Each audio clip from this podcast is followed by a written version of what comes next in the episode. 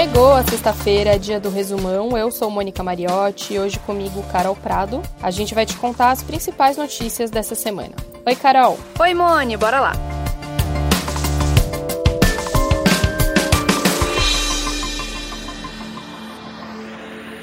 Nessa sexta-feira, dia 20 de novembro, é Dia da Consciência Negra. E infelizmente a gente tem que começar esse episódio falando de um caso absurdo, chocante e estarrecedor que aconteceu no Rio Grande do Sul. João Alberto Silveira Freitas, um homem negro de 40 anos, foi espancado e morto por homens brancos na garagem de um supermercado da rede Carrefour, na zona norte de Porto Alegre. Um dos agressores é policial militar. Os dois agressores foram presos em flagrante e vão responder por homicídio triplamente qualificado. Nem a polícia nem a rede de supermercados divulgaram os nomes dos agressores. Um dos amigos do João que viu a agressão diz que ele chegou a gritar que não conseguia respirar. João trabalhava com o pai numa empresa de solda de portões, deixa a mulher e uma enteada. A delegada do caso disse que vai investigar se as pessoas que viram a agressão assistiram o espancamento passivamente João Alberto foi agredido depois de um desentendimento com uma funcionária do supermercado. Milena, mulher do João, contou para a polícia que o marido fez um gesto para uma fiscal do supermercado. Em nota, o Carrefour disse que apura o caso e que vai romper o contrato com a empresa que faz a segurança da unidade. Em São Paulo, três policiais militares foram afastados depois de espancarem um jovem em Santo André. O espancamento foi no dia 14 de novembro, mas o vídeo que mostra a agressão só veio a público agora.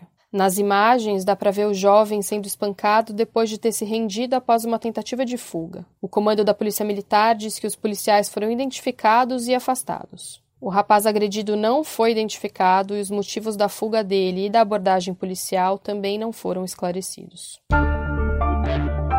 Nessa semana, fez 15 dias que o Amapá foi atingido por um apagão. A gente até falou disso aqui na semana passada. Só que o problema não foi resolvido. Na terça-feira dessa semana, teve um novo apagão total na capital Macapá e em outras 12 cidades do estado. Por causa da crise do fornecimento de energia, a Justiça Federal do Amapá pediu o afastamento das diretorias da Agência Nacional de Energia Elétrica, ANEL, e do Operador Nacional do Sistema, o ONS. O governo federal recorreu desse pedido e alegou que o afastamento de diretores é uma medida extrema e que vai deixar instável a ANEL e o ONS. E enquanto esse problema não é resolvido, a população continua sem energia. Tem muita gente sem água, sem internet e perdendo comida e eletrodomésticos. Desde que a crise no fornecimento de energia começou, o estado chegou a ficar completamente sem luz por quatro dias. Agora a distribuição é feita em rodízio de três e de quatro horas. O governo disse que o presidente Jair Bolsonaro vai visitar o estado no sábado, mais de duas semanas depois do primeiro apagão.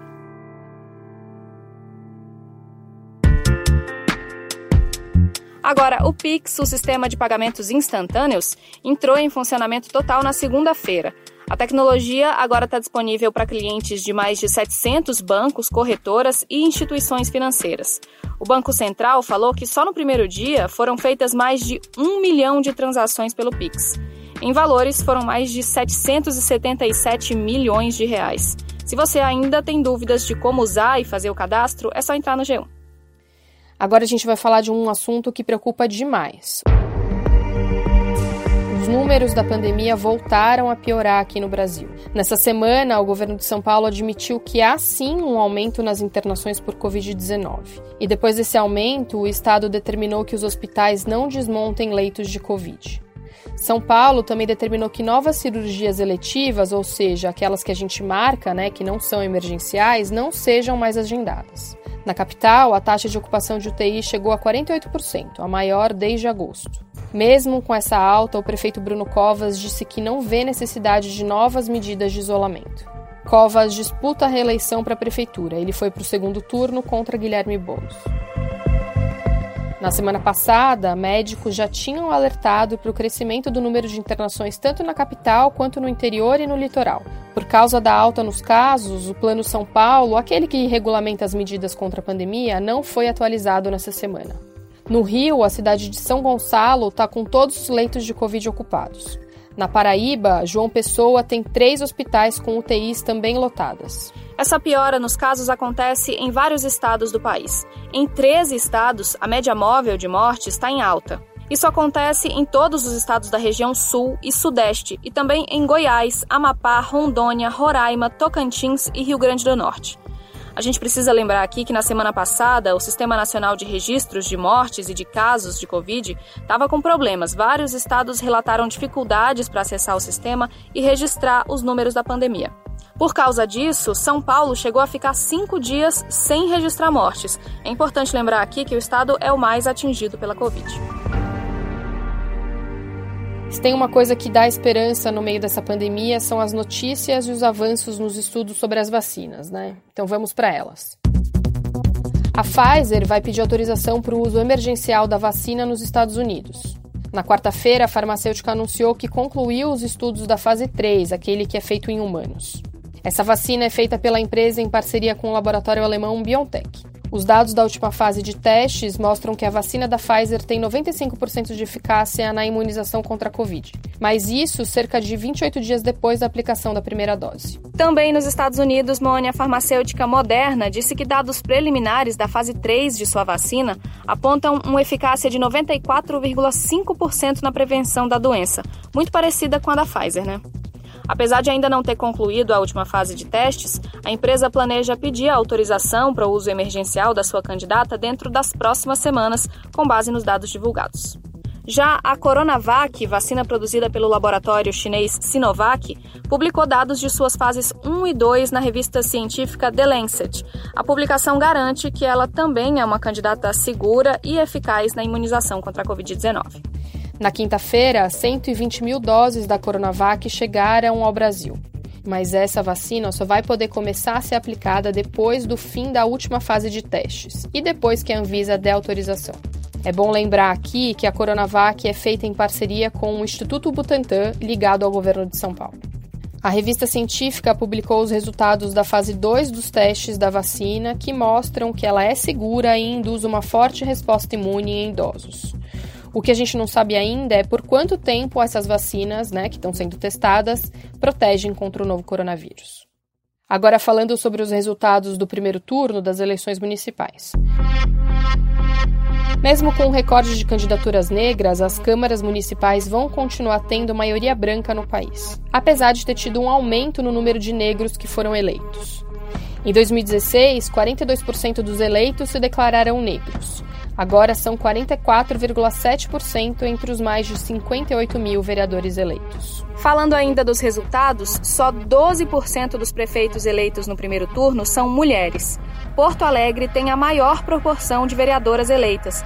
900 cidades não terão mulheres na Câmara. O perfil médio dos prefeitos eleitos é homem, branco, casado, com 49 anos.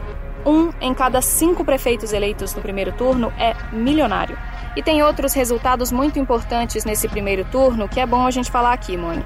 25 candidatos e candidatas transexuais conseguiram uma vaga nas câmaras municipais de suas cidades. É um recorde até agora, é um aumento de 200% em relação à eleição de 2016. Em Belo Horizonte, Duda Salabert, do PDT, foi eleita a vereadora com maior número de votos da capital mineira. Ela vai ser a primeira trans por lá.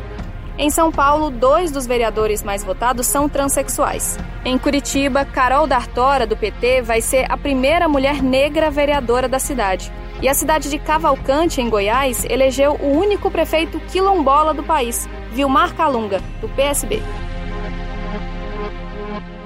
E quase três semanas depois de Joe Biden ter sido declarado presidente eleito nos Estados Unidos, Donald Trump ainda está relutando em admitir que perdeu a disputa para o adversário democrata. Trump insiste em uma batalha judicial para tentar reverter sua derrota nas urnas.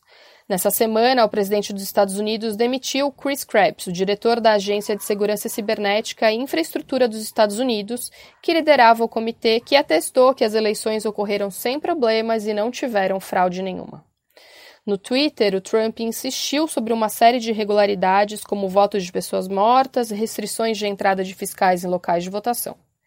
Nenhuma dessas denúncias foi provada e a rede social fez um alerta sobre o conteúdo do post do presidente americano. E enquanto isso, Joe Biden anunciou novos integrantes de sua equipe de transição. Agora, imagina ver a sua fortuna crescer 15 bilhões de dólares em um só dia.